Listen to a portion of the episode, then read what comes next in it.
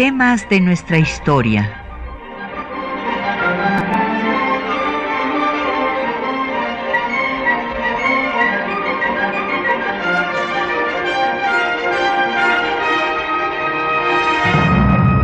Un espacio que difunde el conocimiento del pasado para comprender nuestro presente. Programa a cargo de la maestra Patricia Galeana.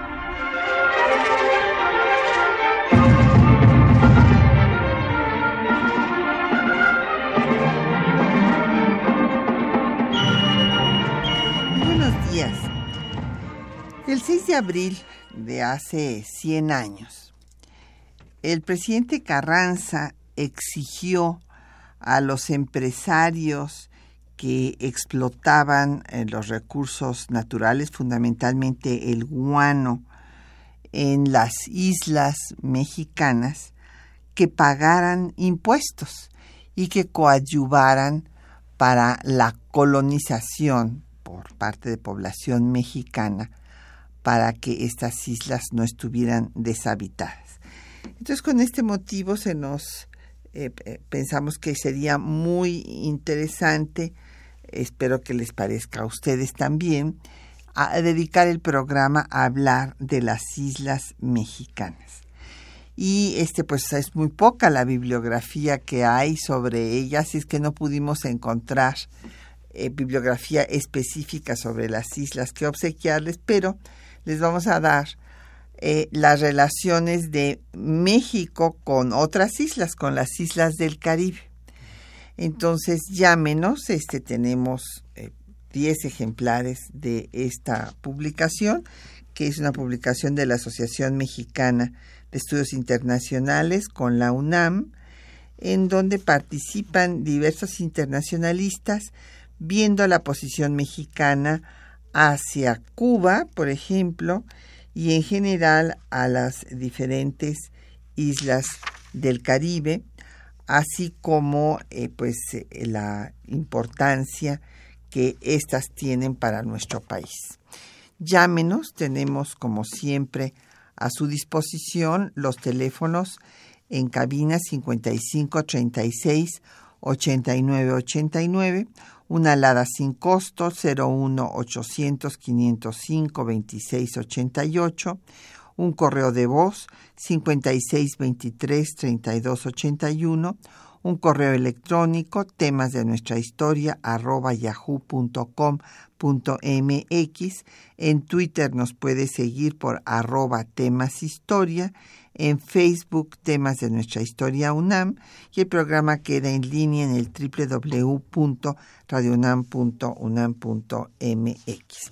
Y bueno, tenemos el gusto de que nos acompañe el doctor Felipe Ávila. Bienvenido Felipe, qué bueno que vienes con nosotros. Y este, bueno, como ustedes saben, él es investigador del Instituto de Investigaciones Históricas de la UNAM. Actualmente está eh, allá en el Instituto de Estudios Históricos de las Revoluciones de México, encargado justo de el área de investigación y se ha especializado eh, fundamentalmente en la Revolución Mexicana y ahora pues estamos todos trabajando los acontecimientos posteriores a la promulgación de la Constitución que nos rige.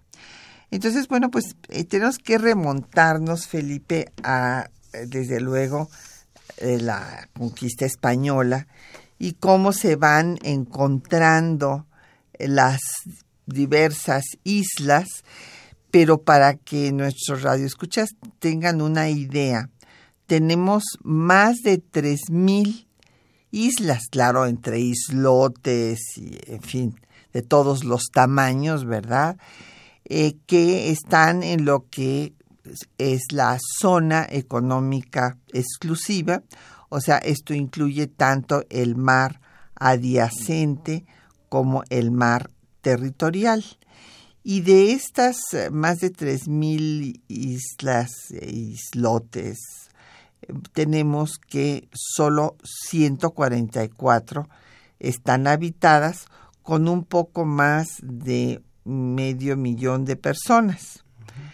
y hay pues islas de grandes dimensiones como la isla Tiburón, que es la más grande, o la isla de Cozumel, otras que han sido motivo de litigio internacional y que acabamos perdiendo como la isla de la Pasión o Clipperton, eh, que está frente a, Michoacán, la isla Guadalupe, eh, frente a la península de Baja California y en Ensenada, y el archipiélago de Revillagigedo, eh, parte de Colima, entre otras importantes islas.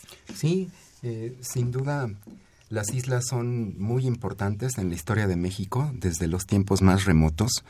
Eh, hay que recordarle a nuestro gentil auditorio que desde la época prehispánica, algunas de estas islas más cerca de las costas de lo que ahora es el territorio mexicano estaban ocupadas por eh, pueblos indígenas que eh, fueron conquistados y colonizados por los españoles y durante buena parte de nuestra historia eh, nuestro contacto con el exterior ha sido marítimo. México tiene dos litorales muy importantes, muy grandes, sobre todo el del Golfo de México, pues fue nuestro contacto con el mundo, con Europa, con los Estados Unidos, con Sudamérica, durante buena parte de nuestra historia y eh, las islas han tenido un papel muy importante en la historia de México, algunas de ellas sobre todo como eh, San Juan de Ulúa, que está frente al, puerto de Veracruz, eh, han tenido un papel central en la historia nacional. muchas de ellas han sido, a lo largo de nuestra historia, fueron atacadas por piratas, fueron defendidas eh, como parte de la soberanía nacional y pues eh, su importancia ha sido eh, en términos militares, en términos políticos y en términos económicos muy grande. incluso en algunos momentos fundamentales de nuestra historia nacional como la lucha por la independencia, algunas de estas islas se convirtieron en, objetivos estratégicos militares de primer orden. Eh, también eh, por Veracruz pues eh, han ocurrido cinco invasiones extranjeras. La isla de San Juan de Ulúa fue un bastión muy importante para defenderse de los corsarios durante la época virreinal y después también fue el último reducto de los españoles en, en, el territorio de lo que hoy es México. Claro, o sea, ahí en Ulúa se, se hizo un fuerte desde la conquista española prácticamente, pues para defender al puerto de los ataques de los piratas y es Ulúa en efecto permaneció en manos de los españoles hasta 1825 eh, cuando ya finalmente fue desalojada. Eh, y es una de las eh, pues más conocidas de un lugar histórico donde han acontecido todo tipo de acontecimientos pues, importantes para la historia de México, porque en efecto, pues Veracruz es el puerto más importante que tenemos, de entrada, y pues sí fue motivo de diferentes ataques a lo largo de nuestra historia. Ya en la vida independiente, bueno, hay que recordar que fue bombardeada Veracruz por los franceses en 1838. Eh, ya venía en la eh, escuadra francesa el príncipe de Joinville, el, hijo de Luis Felipe de Orleans, y después pues va a entrar también por ahí el ejército de Winfield Scott, que va a eh, querer, bueno, y que lo logró, llegó primero a la Ciudad de México que Taylor, que venía del norte, esto por razones políticas internas en Estados Unidos, porque Polk no quería tener a Taylor eh, pues eh, como el que tomaba la Ciudad de México por los eh, conflictos, bueno, su rivalidad política allá porque Taylor tenía aspiraciones también presidenciales. Pero bueno, este, y después va a ser durante la Revolución Mexicana pues ya sabemos, atacada por, eh, ocupada por los Estados Unidos durante siete meses y eh, finalmente pues esta, este punto, el de Ulúa, pues fue en efecto una fortaleza que ayudó a, todas las defensas que se dieron de Veracruz. Ahora bien, hay eh, el caso de la isla y de las islas en general.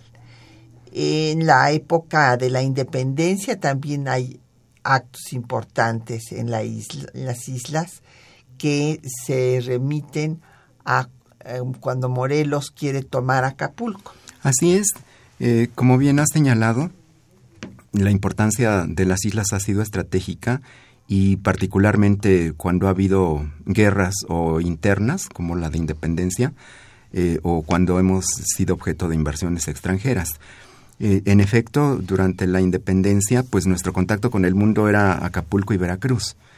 Eh, por ahí entraban y salían las mercancías, la gente que venía a colonizar. Llegaba la nao de China. La nao de China. Entonces, era, era un puerto muy importante tanto Veracruz como Acapulco durante la etapa virreinal pues eran los dos puertos más importantes de México eh, y eh, recordará nuestro gentil auditorio que eh, Miguel Hidalgo cuando tiene el primer contacto con su discípulo Morelos le encomienda la tarea de, tomar Acapulco y de extender la independencia, la guerra de independencia por el, sur.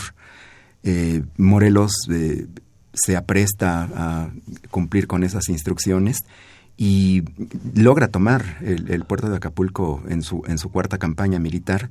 Eh, y es eh, una de las batallas más importantes es por, por, el control de las dos islas que están frente a la bahía de Acapulco, eh, pequeñas pero muy importantes estratégicamente, la, la Roqueta, que fue fortificada y en donde se efectuaron batallas importantes hasta que Morelos finalmente logró conquistarlo.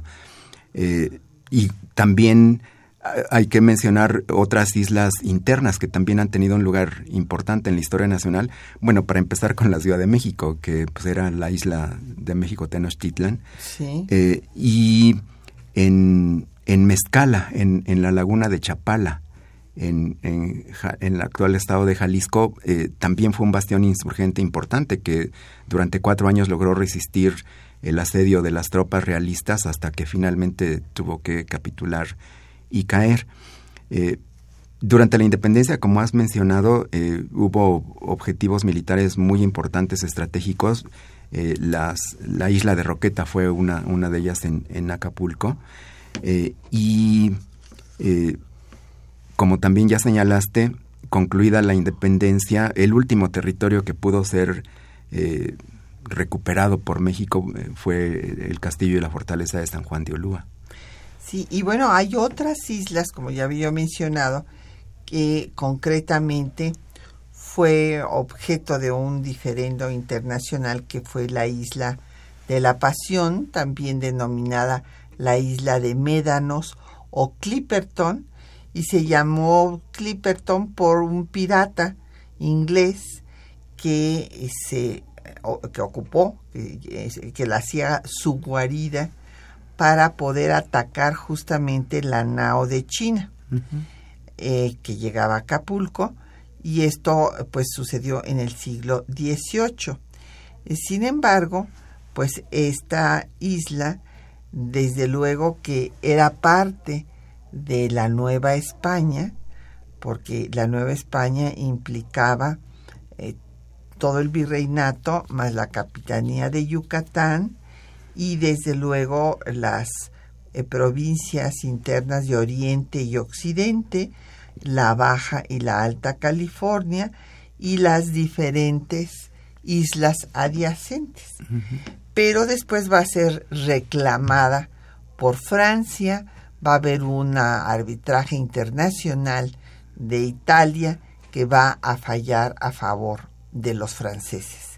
Pero eso pues lo vamos a ver después de que hagamos una pausa musical para escuchar una composición contemporánea pero dedicada al Océano Pacífico Azul eh, de Roberto de Lera.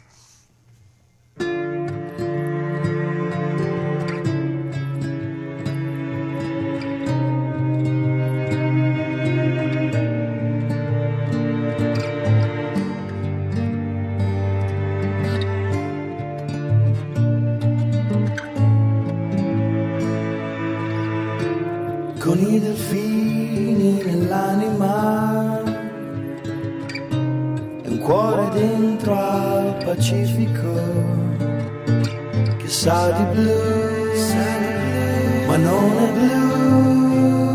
Wow, wow. Le impressioni che contano quando fai finta di crederci chiamami, chiamami se non c'è più margine.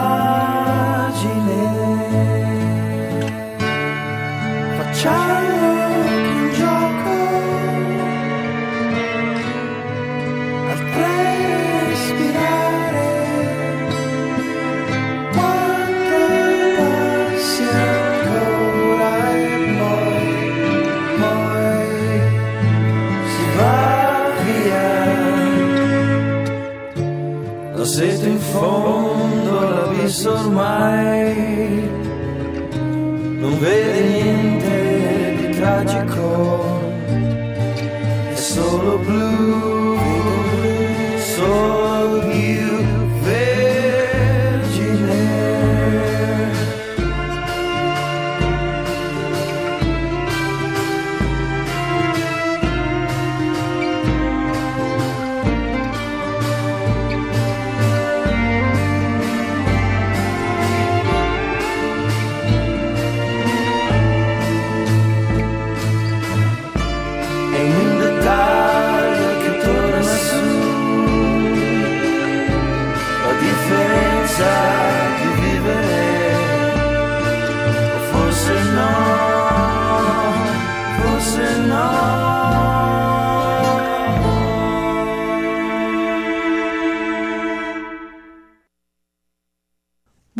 nos están llegando muchas preguntas y comentarios.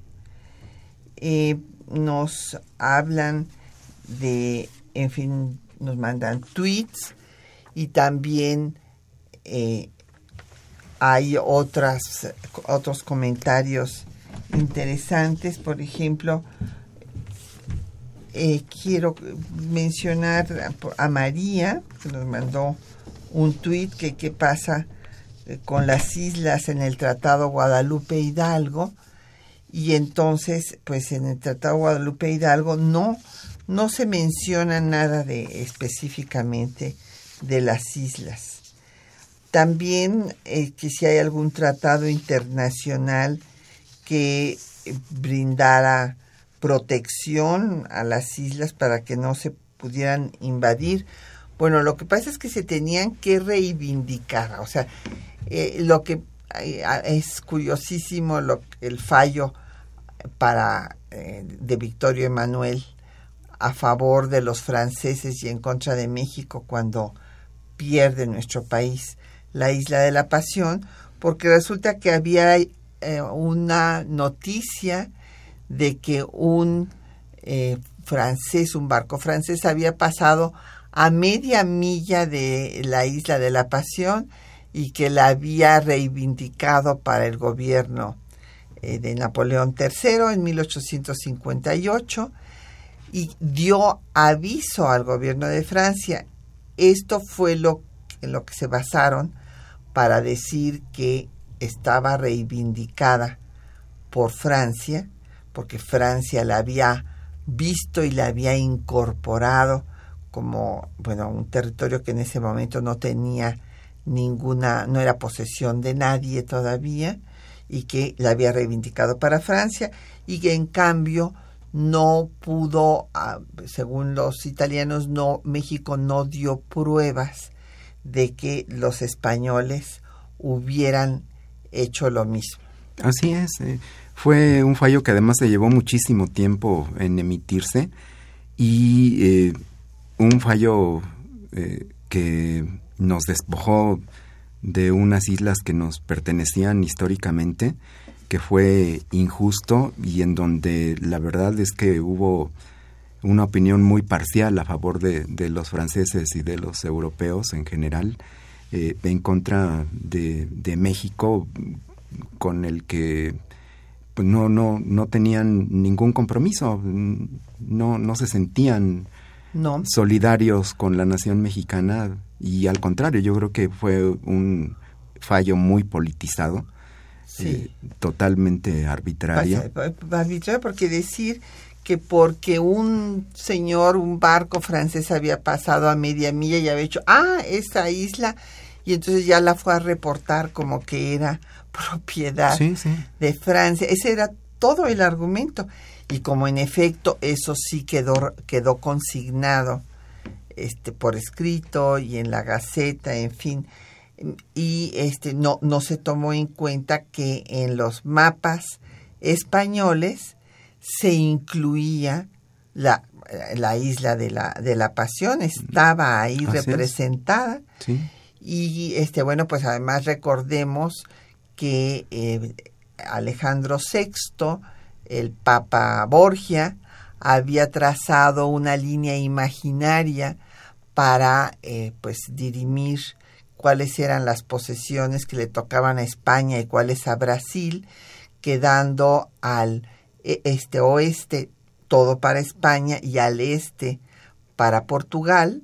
Y bueno, pues es por eso le quedó Brasil nada más, pero obviamente, y ese fue uno de los argumentos de México, dentro de esas, esa posesión que fue aceptada internacionalmente, eh, esta, eh, pues, eh, digamos, como árbitro que fungió el Papa, se aceptó en ese momento por todo el mundo, pues quedaba esta isla dentro de las posesiones de España. Eh, sin embargo, estos argumentos Sí. no los tomaron en cuenta. Y después, eh, bueno, estaba en el gobierno Ortiz Rubio y este puso a una comisión de expertos a que pues vieran si se aceptaba o no este laudo, pero eh, pues estos expertos recomendaron que pues no había nada que hacer y que había que aceptarlo y lo aceptaron. Sin embargo, eh, hay un trabajo interesante que les recomiendo, lamentablemente no, no es fácilmente, eh, no se puede adquirir fácilmente en las librerías, ya está agotado. Es un estudio que hizo Miguel González Avelar, defendiendo los derechos de México sobre la isla de la Pasión o Clipperton y este él intentó pues eh, durante el tiempo que pudo, ¿verdad? Antes de partir de este mundo, que México reivindicara sus derechos sobre eh, la isla de, Clipperton. Esto para responder a don Mario Orozco. Y también nos pregunta que pues eh, cuáles son eh, el beneficio para México, bueno, además de la posición geoestratégica que ya mencionaba el doctor Felipe Ávila, bueno, pues sí se explotaba el guano y hay otras eh, formas en las que se puede también explotar lo que hay en las islas. Sí, claro, y también del otro lado, eh, en el litoral del Golfo de México, en donde hay también una buena cantidad de islas, isletas, eh, peñascos, eh, el petróleo que está en, en, el, en, el, mar profundo también es, es, fundamental. Eh, con el avance tecnológico en el siglo XX, en donde el, el petróleo se ha vuelto un recurso estratégico para, para el mundo, eh, no solamente tienen importancia eh, las islas en, en términos militares, que, que, lo siguen teniendo, uh -huh. eh, sino que también algunas en donde hay petróleo, pues eh, son, son unas bases territoriales muy importantes para poder facilitar la explotación y para tener el control de vastos yacimientos, como es el caso de la sonda de Campeche. Claro. Pues don Efren Martínez pregunta que por qué perdimos la isla de la pasión. Pues por eso, don Efren, porque el, el, la, el litigio empezó desde tiempos de Porfirio Díaz, cuando resulta que había habido unos, una compañía estadounidense que empezó a explotar el guano y a los trabajadores se les ocurrió izar una bandera de Estados Unidos. Entonces el gobierno mexicano mandó que se pusiera la bandera de México. Entonces se enteraron los franceses y dijeron, no, a ver un momentito, esa isla es de nosotros. Y eh, se aceptó por parte de México y de Francia en ese momento que hubiera un arbitraje internacional. Y entonces el arbitraje internacional lo tuvo Italia, ahí estaba eh, la Corte de Arbitraje Internacional y pues eh, vino, bueno, estaba la, la guerra civil, eh, perdón, aquí la guerra, no la guerra civil, sino la revolución primero, de la guerra que se convierte en guerra mundial, y todo esto retrasa que haya una decisión sobre que a quién le correspondía la isla y se da hasta 1931 y como decíamos a favor de Francia. Es evidente que a Italia le convenía quedar bien con los franceses y no le importaba este quedar mal con, con México. Eh, esa, así fue la, la situación. Eh, le agradecemos sus saludos a don René Galván, niño de la Benito Juárez, a Rodolfo Martínez de Azcapotzalco, también a Josefina Cruz.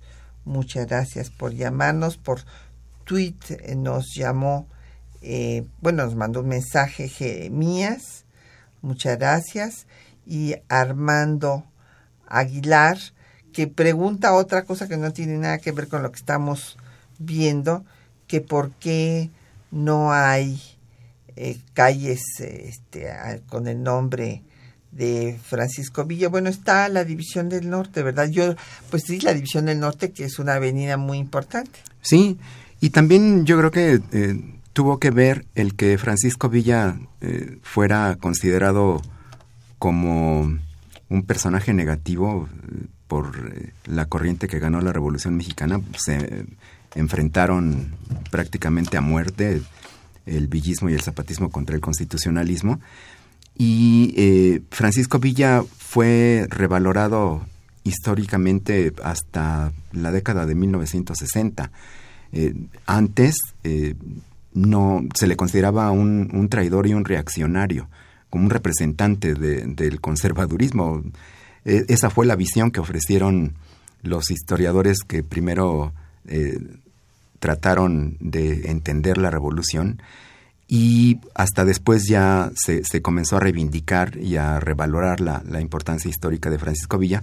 Y quizá por eso es que en las calles del primer cuadro, las más céntricas, las que se fueron construyendo en, en esas décadas, eh, no, no había una mención específica al Centauro del Norte, aunque sí después de 1960, cuando ya cambió la opinión de la historiografía mexicana sobre Francisco Villa, sí hay algunas colonias eh, periféricas eh, de estas que se fueron construyendo de 1970 en adelante, en donde sí hay calles con Francisco Villa, pero en lo que es el primer cuadro y las colonias más céntricas de, la Ciudad de México, en efecto, solo la única que hay es la, la calle División del Norte, que es muy importante. Bueno, volviendo al tema que nos ocupa, que es el de las islas, vamos a escuchar los textos que les hemos seleccionado, donde empezamos por que ustedes vean la discusión que se dio sobre las islas en el constituyente.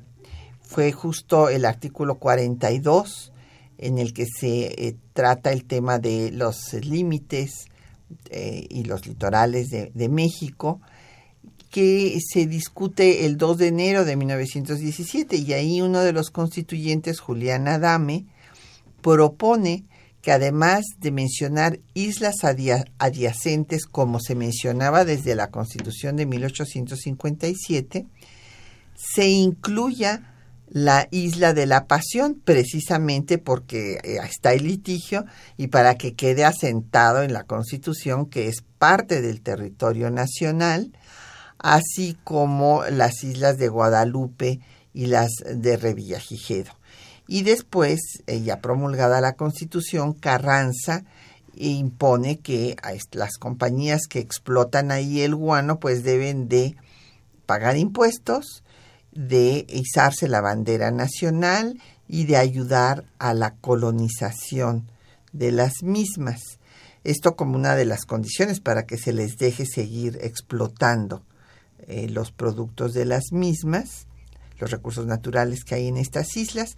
Y bueno, verán ustedes después, pues ya el fallo en contra de México de los italianos.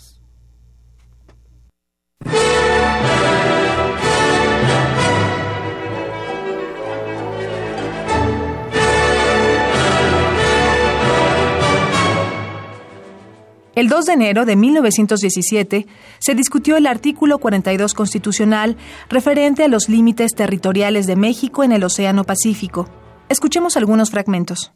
La Comisión ha tomado en cuenta, por parecerle de gran importancia, una iniciativa del señor ingeniero Julián Adame, consistente en considerar como parte del territorio nacional la isla de Guadalupe, las de Revillagigedo y la de La Pasión, situadas en el Océano Pacífico. Aunque el artículo 42 comprende como territorio nacional las islas adyacentes en ambos mares, la aceptación de la palabra adyacentes hace suponer que están colocadas precisamente en aguas territoriales o muy cerca de las costas mexicanas. La Comisión estima de su deber advertir que en lo referente a la isla de la Pasión, sabe que hay un litigio pendiente con Francia sobre la posesión de dicha isla, la cual ha recibido también el nombre de isla Clipperton. Pero ha juzgado también, aun sin haberse fallado este litigio, que aquel territorio pertenece a la República Mexicana, y que es la oportunidad de afirmar de una manera categórica y ostensible, insertándolo en nuestra constitución política, el dominio eminente de México sobre esa isla, que en los mapas antiguos referentes a la Nueva España lleva el nombre de Isla de la Pasión. En cuanto a las demás, deben designarse con sus nombres para quitar toda duda. Esta propuesta del diputado Julián Adame fue aprobada por el constituyente, con lo que las islas de Guadalupe, las de Revillagigedo y la de La Pasión quedaron integradas de manera explícita en la Carta Magna. Conforme a esta disposición, el 6 de abril de 1917, el primer jefe, Venustiano Carranza, dispuso que las empresas que laboraran en estas islas estaban obligadas a pagar impuestos justos por los trabajos de explotación. Además, se les instó a colonizarlas con ciudadanos mexicanos. Los concesionarios darán a los colonos lotes de terreno y les fabricarán casas higiénicas, pues lo que se persigue es que los colonos vivan cómodamente y cobren cariño por esos lugares, a fin de que al darse por terminada dicha concesión, el gobierno les ceda los terrenos con el objeto de que sigan indefinidamente en posesión de ellos. Además, el gobierno también estableció que la bandera nacional ondeara permanentemente en esas islas y les instó a defenderlas en caso de piratería. El objetivo del gobierno fue reafirmar la soberanía nacional en estos territorios, así como impulsar su colonización. Sin embargo, a través del laudo arbitral dictado el 28 de enero de 1931 por el gobierno italiano, que fungió como árbitro, se dictaminó que la isla de la Pasión o Clipperton era propiedad francesa. Leídas todas las memorias presentadas por las altas partes, así como los documentos comunicados por ellas, hemos deliberado y pronunciamos la presente sentencia. En cuanto a los hechos, diremos en primer lugar que el 17 de noviembre de 1858, Víctor Lecoud de Kerwegen, delegado del gobierno francés, cruzando aproximadamente a media milla de Clipperton, redactó a bordo del navío de comercio Lamiral un acto por el cual proclamó y declaró que la soberanía sobre la isla, con misma fecha de ese día, pertenecía a perpetuidad a Su Majestad el Emperador Napoleón III y a sus herederos y sucesores. La isla permaneció sin población y no fue organizada ninguna administración. Existía una concesión para la explotación de guano por cuenta de la compañía Oceanic Phosphate Company de San Francisco, en la que laboraban tres personas y que ellas habían enarbolado la bandera americana. México, que ignoraba la ocupación reivindicada por Francia y consideraba que Clipperton era un territorio que le pertenecía desde largo tiempo, envió al lugar una cañonera, la Demócrata, que desembarcó el 13 de diciembre de 1897. Reencontró a las tres personas que residían en la isla desde el arribo del precedente navío francés. les hizo arriar la bandera americana e hizo en su lugar la bandera mexicana.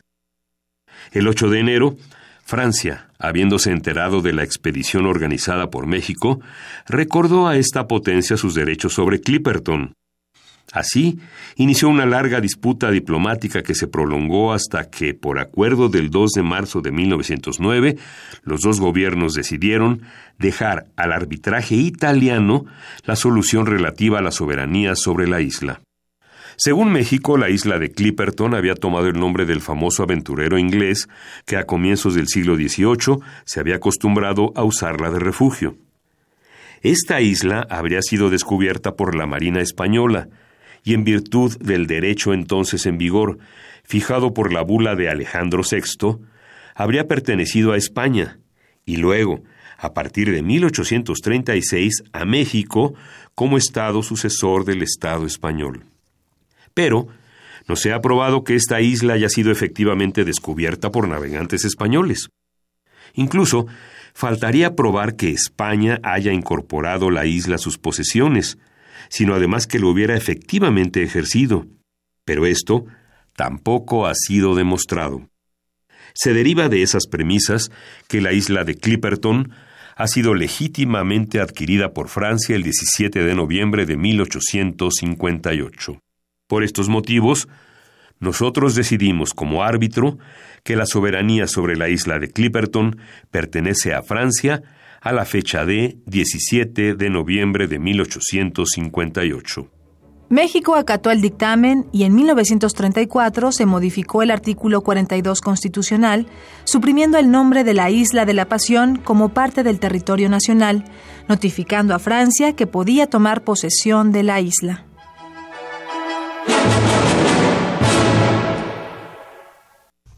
Bueno, pues ahí tienen ustedes todos los las partes más importantes de los documentos de los del tema que estamos tratando. Y bueno, pues nos han llegado muchas eh, preguntas y comentarios muy interesantes. Doña Ruth Serrano de Coyoacán pregunta que de las 3000 cuántas son conocidas históricamente y que estén eh, registradas eh, pues como así como están registrados los mares de México. Pues mire, la verdad es que son poquitísimas, porque imagínese, doña Ruth, de las 3.000 islas, solo 144 pues están escasamente pobladas y entonces pues es un porcentaje del 0.48%. Y eh, doña Hilda de San Román nos pregunta, desde Toluca le mandamos muchos saludos, que si estas islas estaban habitadas cuando llegaron los españoles y que si hubo ahí misiones religiosas, muy poquitas.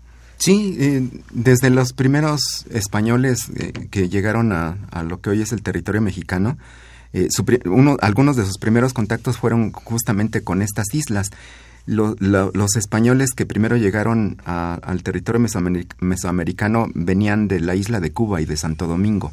Entonces, lógicamente, su primer contacto con las islas de lo que ahora es México, pues fueron las islas que están en las costas de Yucatán, de la península de Yucatán. Eh, y sobre todo las de Campeche. La primera isla importante poblada por habitantes nativos eh, que descubrió Francisco López, bueno, que se encontró Francisco López de Goma, de Francisco Hernández de Córdoba, perdón, en 1517 fue la isla Mujeres. La siguiente fue la isla de Cozumel y otra isla que también encontraron fue la isla del Carmen, porque fueron bordeando por la costa de la península de Yucatán hacia Veracruz. Entonces, eh, estas islas de la eh, península de Yucatán fueron las primeras que encontraron los españoles y estaban pobladas. E, estas tres, que fueron muy importantes, estaban pobladas por habitantes nativos. Así es.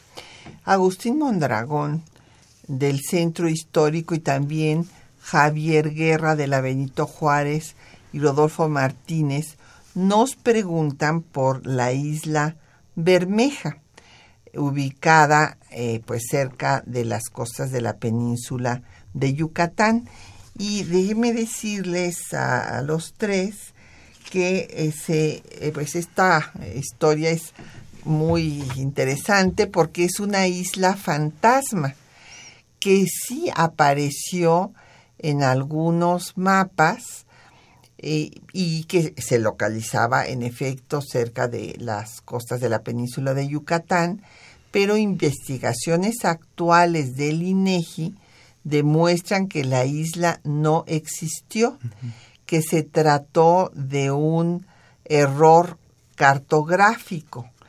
Y hubo una controversia inclusive porque pues se algunas eh, durante algún tiempo, mucho tiempo, bueno, pues hasta esto se acaba de aclarar hasta recientemente, pero durante mucho tiempo se creyó que sí existía y tanto Estados Unidos como México este, se, se las disputaban, ¿verdad? Eh, por la importancia estratégica y porque, eh, pues siendo, si hubiera existido, crecía el espacio marítimo, el, mar territorial, y también pues los yacimientos que se suponía se podían encontrar ahí, pero pues fue una presencia que de algún cartógrafo que la puso y luego se siguió repitiendo. Hasta inclusive en los libros de texto aparecía por ahí la isla Bermeja, hasta que a finales de la década de 1990 90 ya, cuando México estaba negociando con Estados Unidos un acuerdo para marcar la frontera marítima, pues se eh, hizo la investigación, se envió a, hacer una exploración y se concretó y se concluyó, digamos, que no existía. Entonces, esa es la historia de la isla Bermeja.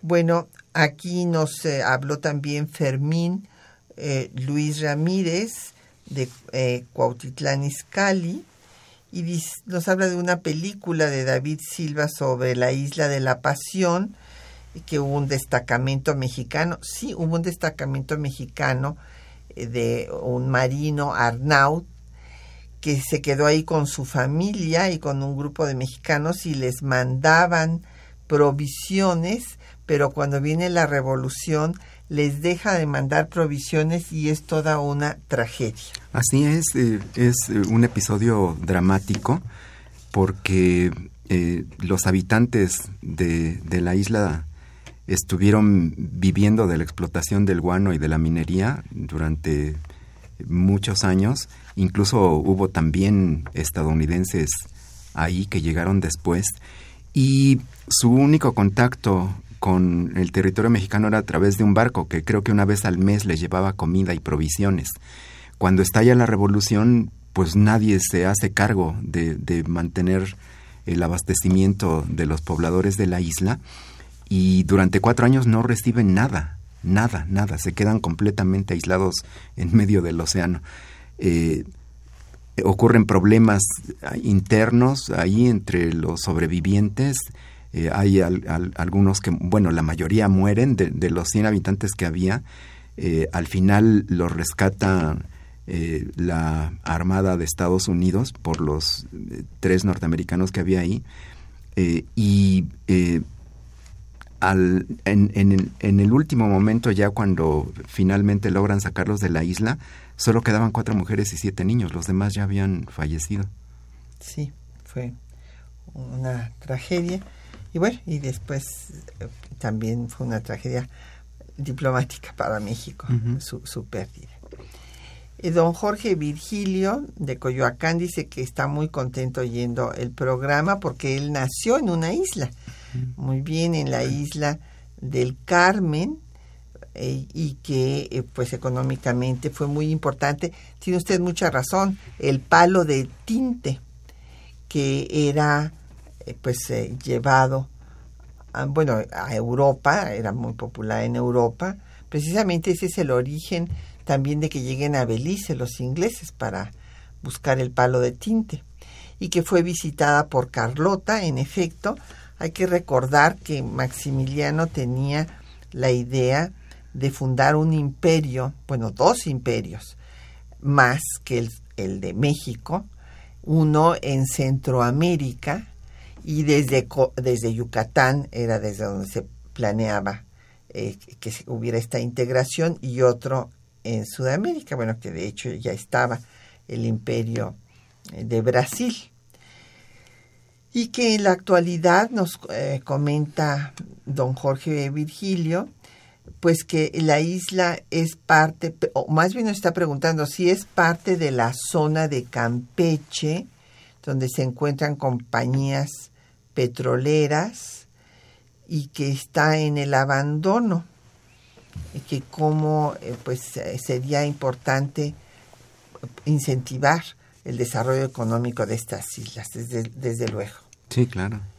Eh, también don Raúl Horta de Miguel Hidalgo nos llamó y dice que las islas que él conoce son las Islas Marías, que son de, de Nayarit, pero que desconocía de todo el gran listado de islas que, que tenemos. Sí, como eh, se pudieron percatar un poco con, la cápsula que, pasamos, eh, también se discute mucho sobre las Islas Marías en el Congreso Constituyente de 1916-17, porque en el proyecto de reformas constitucionales que presentó el primer jefe, en el artículo 48, proponía que todas las islas, todas, todas, pasaran a poder de la federación, que estuvieran bajo el control del gobierno federal. Y desde luego, pues los estados que tenían islas importantes, históricamente muy valiosas, eh, no, no estuvieron de acuerdo. Eh, los diputados de Nayarit y algunos otros, como de Jalisco, el presidente eh, Luis Manuel Rojas, el presidente del Congreso, hizo una muy contundente defensa de que históricamente las Islas Marías habían pertenecido a la Nueva Galicia, después a Jalisco y cuando se había creado el eh, territorio de Nayarit eh, eran propiedad de, ellos.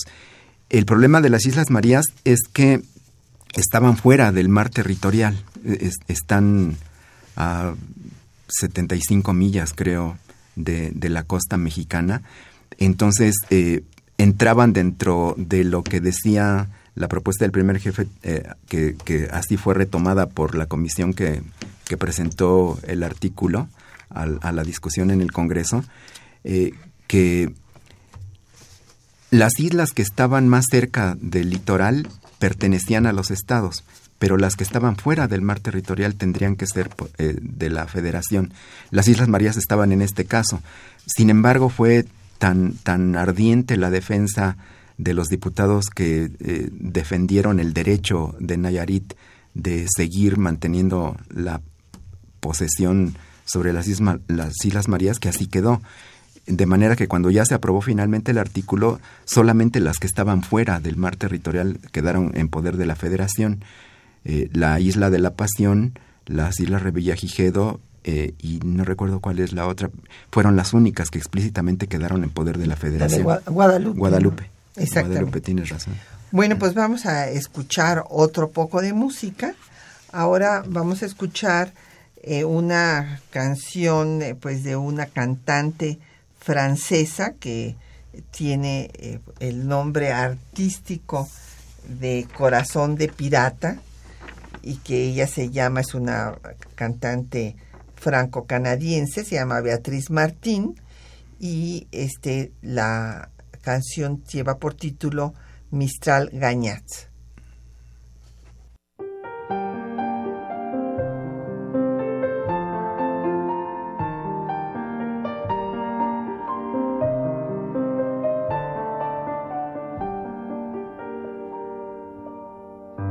M'asseoir sur un banc, cinq minutes avec toi et regarder les gens tant qu'il y en a. Te parler du bon temps qui est mort ou qui reviendra, en serrant dans ma main tes petits doigts. Lui donner à bouffer à des pigeons idiots, leur filer des coups de pied pour de faux. Et entendre ton rire qui les arde les murs, qui sait surtout guérir mes blessures. Te raconter un peu comment j'étais minot, les bons becs fabuleux. Qu'on piquait chez le marchand, car en sac et minto, caramel à un franc. Et les Mistral gagnants. À marcher sous la pluie, cinq minutes avec toi, et regarder la vie tant qu'il y en a. Te raconter la terre te bouffant des yeux, te parler de ta mère un petit peu. Et sauter dans les flaques pour la faire aller, bousiller nos godasses et se marrer. Et entendre ton rire comme on entend la mer s'arrêter, repartir en arrière. Te raconter surtout les carambars d'antan et les cocoboères. Et les vrais doudou qui nous coupaient les lèvres et nous niquaient les dents. Et les Mistral gagnants.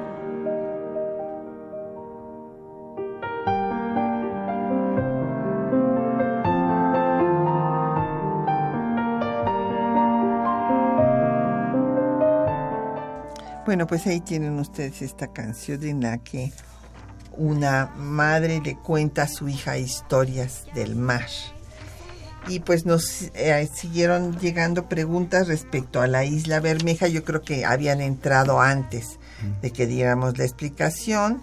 Eh, Jeremías por tweet eh, nos, nos mandó un tweet preguntándonos si realmente había existido.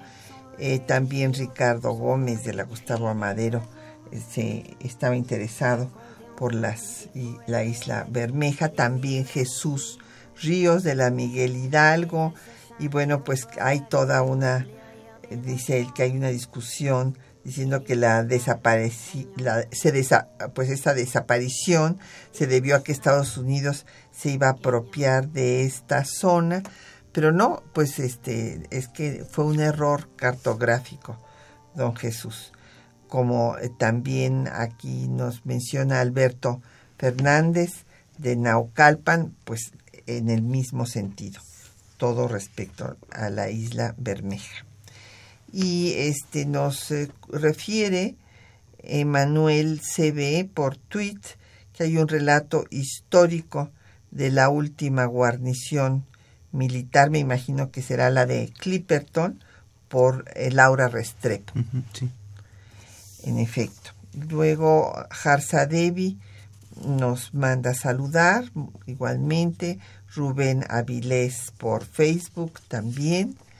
Y hay dos comentarios que pues son comentarios que no tienen que ver con el tema, pero que me parecen muy importantes y siempre pasamos eh, todo, lo que solo cuando a veces no nos da tiempo dejamos algo fuera pero doña Sofía Fernández de Cuauhtémoc habla para decir que, pues sí, es una tragedia lo que está pasando en Paseo de la Reforma con la construcción del Metrobús, que es un lugar histórico, nos dice doña Sofía, que no se debe de permitir, que lo están destruyendo, en fin, que esto pues nada más es para los negocios. La verdad, Doña Sofía, yo comparto totalmente su punto de vista. Primero echaron a perder eh, la avenida Insurgentes, la avenida más importante de nuestra ciudad en cuanto a que es la única que la atravesaba de punta a punta y en lugar de hacer un metrobús y de quitar esta vialidad, yo entiendo que haya toda una campaña para que ya no haya coches, más coches en la ciudad y que se usen pues el transporte colectivo, pero eh, también es absurdo que se ahoguen las únicas arterias que había habido desde siempre para circular por la ciudad, que, que, se ahorquen estas eh, vialidades. Y esto nos perjudica a todos porque entonces se hacen unos congestionamientos terribles no diga usted para ir por Avenida Insurgente, sino para atravesar Avenida Insurgentes en cualquier parte de la ciudad. Está todo colapsado y desde luego todo ello contribuye a la pues la falta de salud de los habitantes de la ciudad. Y ahora van a destrozar la Avenida Histórica de México. Primero destrozaron la arteria más grande que comunicaba a la ciudad. Y ahora la Avenida Histórica a mí me parece una aberración, doña Sofía, apoyo totalmente, comparto su, su, protesta. Y pues nos llamó, nos mandó un tuit, María, que me parece muy interesante y tiene usted toda la razón. Estamos eh, por recordar el bicentenario de la llegada de Francisco Javier Mina, este joven liberal español que vino a sumarse a la lucha insurgente y desde luego le vamos a dedicar el próximo programa, doña María. Muchas gracias por su mensaje. Y bueno, pues ya nos vamos a, despedir. Simplemente cabe destacar el acto de Carranza de eh, cobrar conciencia otra vez, tenemos que decir, pues como un hombre que está viendo más allá de la coyuntura política de su momento, sino eh, pues la trascendencia que esto tiene para el país de que eh, las empresas que exploten los recursos naturales de las islas mexicanas pues paguen los impuestos adecuados y que además estas islas deben de ser colonizadas por mexicanos. Esto yo creo que es algo que eh, tenemos digno de, de recordar porque en efecto se había estado extrayendo todos estos recursos sin que tuviera ningún beneficio nuestro país. Así es, eh, como comentábamos en otra ocasión, eh, tú y yo, entre más conocemos a Venustiano Carranza, más lo admiramos. Eh, creo que es muy importante revalorar la figura histórica de Venustiano Carranza como el gran estadista de México eh, en la revolución y después de la revolución. Eh, creo que su decisión de convocar al Congreso Constituyente eh, lo tiene en, un lugar muy especial en la historia, porque la Constitución sentó las bases jurídicas e institucionales del México del siglo XX, del México que todavía hoy tenemos, y puso orden en todos los sectores en donde no funcionaban bien las cosas. Eh, había un saqueo eh, de los recursos naturales, eh, el petróleo, los, los productos agrícolas.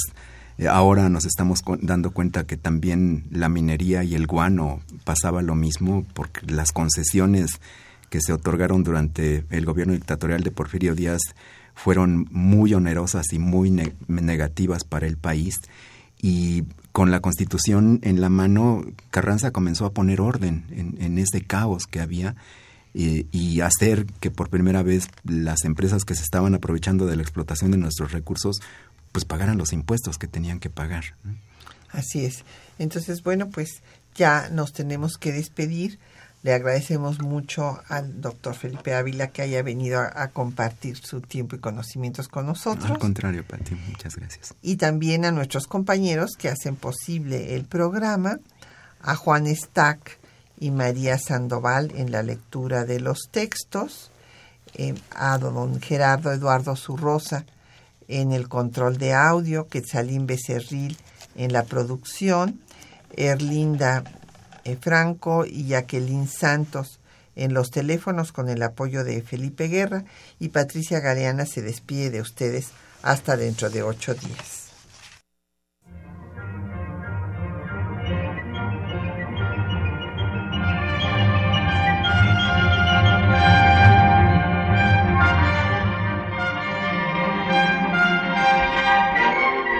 Temas de nuestra historia